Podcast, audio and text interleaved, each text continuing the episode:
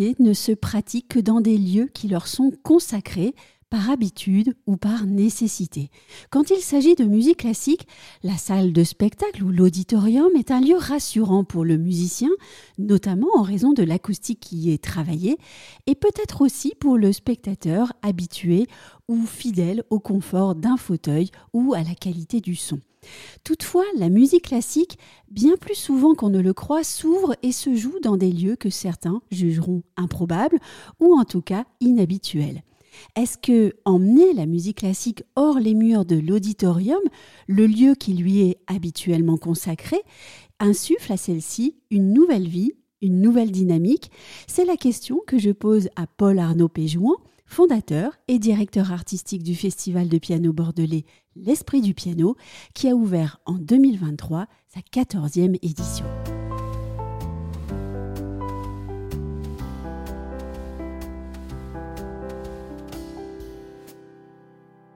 Paul Arnaud Péjouin, bonjour. Bonjour.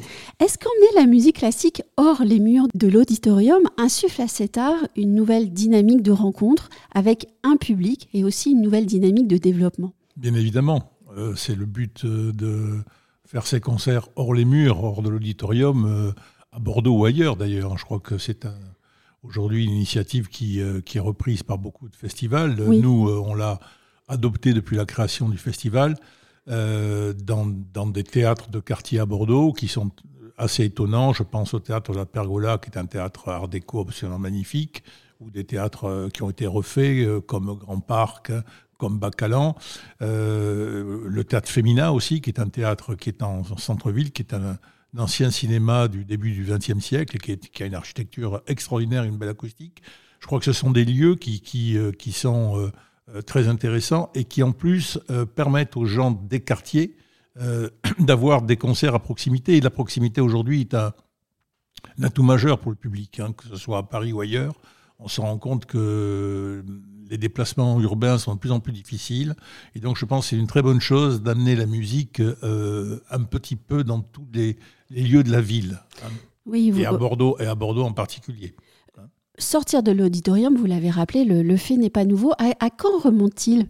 Dès la création du festival, euh, donc euh, il y a 14 ans maintenant, on a toujours fait des concerts, on a toujours fait des concerts à l'Amphi 700 à l'université. Le public étudiant a toujours été une de nos cibles privilégiées, et là, je suis vraiment convaincu parce que j'ai travaillé très longtemps pour l'Orchestre national du Capitole de Toulouse avec Michel Plasson, et on faisait des concerts dans l'université de Toulouse, et on se rendait compte que porter la musique dans l'université, ça change totalement la relation entre la musique et les étudiants. Vous avez aussi pointé quelque chose d'intéressant euh, en parlant des mouvements dans la ville qui sont euh, de plus en plus compliqués. Et ça, on, on a toujours l'impression que le déplacement est de plus en plus facilité dans notre société. Et pourtant, c'est l'inverse. Les activités doivent se déplacer vers leur public. Oui, alors, et en même temps, il faut des grandes salles. L'auditorium de Bordeaux est une salle absolument sublime. Euh, pour moi, c'est un des dix plus beaux auditoriums dans le mm. monde aujourd'hui. Euh, c'est un architecte bordelais en plus qui l'a conçu, ce qui est, je pense, une, une grande fierté pour la ville. Euh, tout est beau dans cette salle, l'architecture, les courbes, il n'y a aucune place sans visibilité et l'acoustique est exceptionnelle. Donc évidemment que nous privilégions l'auditorium parce que c'est un écrin. C'est un écrin pour, pour toutes les grandes figures du piano, c'est un écrin pour tous les orchestres, pour tous les chanteurs. Et cette salle aujourd'hui a acquis une reconnaissance internationale très forte. Donc il ne s'agit pas de renoncer à un lieu, il s'agit de faire, en plus de ce lieu exceptionnel, des points de rencontre avec des publics différents. Et ça, je crois que c'est l'objectif. Euh, d'ailleurs, la mairie de Bordeaux y est très sensible parce qu'évidemment qu'elle a elle a intérêt, et c'est dans ses objectifs, de faire vivre aussi la vie culturelle dans tous les quartiers de la ville.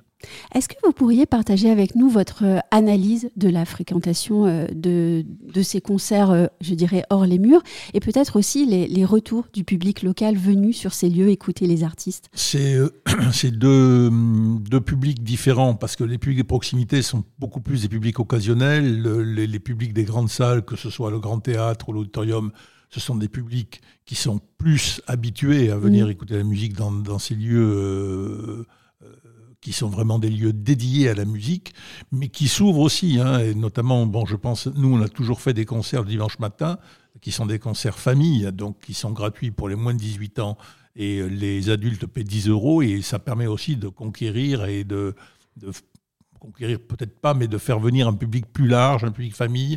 Et, c'est très important pour nous aussi de diversifier ces publics-là, évidemment. Est-ce qu'on arrive à fidéliser un public nouveau qu'on a pu faire venir euh, une fois? Oui, bah sinon, oui. ça serait très compliqué pour les festivals. On a des habitués, on a, on va dire qu'on a toujours 50% du public qui est fidélisé à l'esprit du piano, qui vient qui fait confiance à la programmation artistique. Et puis euh, après, euh, comme, comme, dans toutes les salles du monde, il y a euh, les occasionnels, les gens qui sont invités par des amis, ou qui, etc. etc. Qu'en est-il des artistes quand ils reçoivent vos invitations en tant que programmateurs à jouer dans des lieux qui sont peut-être moins prestigieux parfois, mais également peut-être pour eux moins pratiques ou moins confortables parce que la destination du lieu est en quelque sorte détournée de son usage habituel. Que, que vous répondent-ils? Évidemment que c'est compliqué, euh, ça serait compliqué de faire jouer une légende dans, dans un amphithéâtre d'université ou euh, pas simplement pour des raisons euh, musicales, je pense, c'est pour des raisons économiques. Parce qu'évidemment, quand on fait venir des légendes, elles sont économiquement plus difficilement accessibles que les jeunes pianistes. tous les jeunes pianistes que l'on invite dans ces lieux, ils sont enthousiastes, grâce au ciel, parce que c'est quand même pour eux la possibilité de participer à une programmation prestigieuse, donc d'avoir un tremplin pour leur carrière. Et ensuite, euh, ce sont des lieux étonnamment à l'acoustique. Je pense à l'amphi 700 euh, de l'université Bordeaux-Montaigne, qui a une acoustique extraordinaire. Donc, euh, je pense qu'ils sont tous très enthousiastes sur ce type de projet, que ce soit à Sciences Po, que ce soit même dans des lieux où on est en train de redéfinir le festival maintenant pour la nouvelle génération sur des, des concerts au printemps, en mai et en juin avec euh, la participation de châteaux bordelais prestigieux. Il y a déjà eu énormément de concerts dans le château euh, bordelais, mais euh, tous les châteaux que nous avons contactés sont très enthousiastes à l'idée d'accueillir un concert de piano, évidemment. Donc, vous êtes en train de nous dire que les, saisons futures... on a commencé cette année. On a commencé cette année. Maintenant, chaque année, il y aura deux temps forts dans le festival. Le, nouvelle génération au printemps, dans des salles de, de quartier à Bordeaux à l'église Notre-Dame à Bordeaux et dans des châteaux autour de Bordeaux. Et ensuite, le, festival euh, L'Esprit du piano de novembre, avec les grandes figures à l'auditorium et d'autres configurations aussi. Vous qui entretenez avec la Chine un, lien particulier, est-ce que vous pourriez euh, nous dire ce qu'attend le, public chinois par rapport au, lieu où se joue un concert ou un récital de musique classique, et ce par comparaison avec un public français? Alors c'est difficile parce que depuis le Covid, on n'est pas revenu en Chine, euh, mm. puisque les, les réglementations se sont considérablement modifiées depuis le Covid. Donc je ne peux parler qu'avant 2019. Euh, c'est un autre monde. De toute façon, mm. la Chine est un autre monde de toute façon. Euh, c'est un public à 95% qui est un public nouveau, qui a ses propres pratiques, qui a ses propres curiosités et qui a surtout la chance d'avoir un vivier de pianistes totalement exceptionnel. Donc, euh, je, crois qu'ils seront, en tout cas au niveau du piano, totalement autonomes euh, des, euh, artistes occidentaux dans, dans, les deux, trois ans qui viennent. Ils le sont déjà d'ailleurs, pour une part, puisque une des plus grandes figures du piano mondial, c'est Lang Lang. bon, et qui, qui est un peu leur ambassadeur à ce niveau-là et qui, qui témoigne de la vitalité de, de cette école musicale on ne peut pas faire de comparaison avec un public chinois et un public, euh, occidental. On ne peut pas faire de comparaison avec un public japonais, un public occidental, ni un public coréen. Ni on ne peut pas faire de comparaison avec un public allemand, un public français. Donc je pense que les pratiques culturelles de chaque société ont leur propre euh, code, leur propre euh, mémoire. Et il n'y a pas de loi. Il n'y a qu'une seule loi, c'est que le seul langage universel, mondial, c'est la musique. Voilà. Donc vous pouvez jouer Chopin, Beethoven mm. à Séoul, à Berlin, à Bordeaux, à Pékin, et vous êtes entendu, compris, et ça c'est un avantage considérable pour, euh, pour la musique. La musique classique et toutes les musiques d'ailleurs. Oui, et chaque peuple euh, entretient euh, son lien et son rapport avec la musique. Oui, qui est particulier. L'opéra chinois est un opéra qui dure des heures, qui est pour un occidental oui. quelque chose d'un peu étrange, bon, et qui, euh, et qui fascine. Alors, je ne sais pas si ça fascine la jeune génération de Chinois, qui est plutôt euh, orientée vers le, rock, la pop, euh, la pop chinoise d'ailleurs, qui se porte très bien. Et voilà, mais oui, bien sûr. On va revenir en France. Comment est-ce que vous envisagez l'avenir du récital et du concert classique?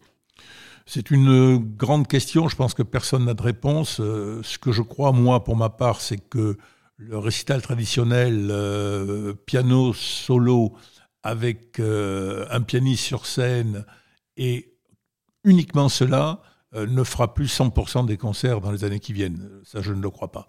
Je pense qu'il y aura une part de plus en plus importante pour la vidéo, pour peut-être des formes différentes de, de concerts mais je pense que ça va évoluer. Il y aura toujours, et grâce au ciel, euh, que ça se perpétue, le, concert dit classique, euh, qui a été inventé par Liszt d'ailleurs, il faut le savoir, c'est mm. une invention assez peu, assez peu ancienne, euh, puisque c'est le 19e siècle, mais je pense qu'elle perdurera parce qu'il y aura toujours un public qui aura besoin de cette relation privilégiée, intime, entre un artiste et son instrument.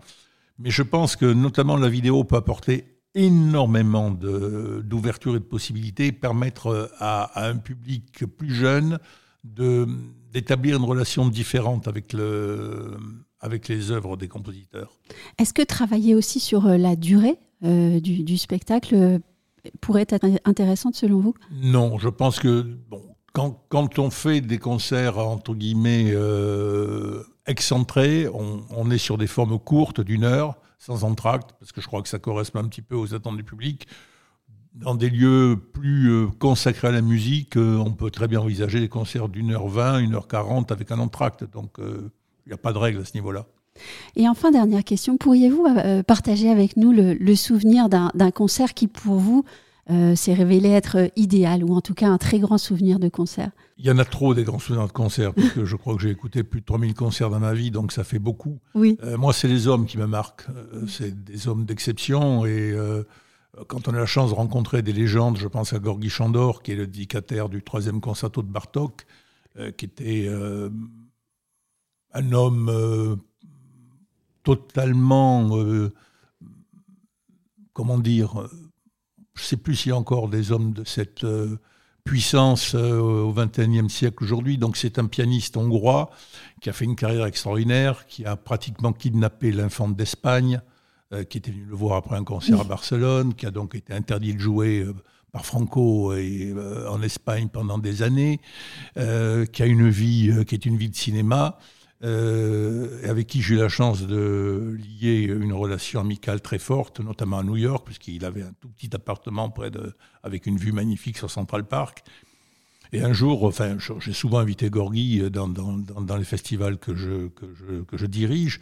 Et un jour, il arrive dans un de mes festivals et euh, il venait de faire euh, New York, Paris, Toulouse. Et donc, je vais le chercher à l'aéroport. Je lui dis, Gorgui, il avait 82 ans. Hein. Mm. Je lui dis, Gorgui, je, t'amène à l'hôtel parce que ce serait bien quand même que tu puisses te reposer. Et il me dit, mais pourquoi tu veux que je me repose puisque je me suis reposé dans l'avion? Mm. Voilà. Leçon de vie. Je ne sais pas s'il y aura encore beaucoup d'hommes comme ça euh, dans les générations futures, je l'espère. Un grand merci. Au revoir et merci à vous.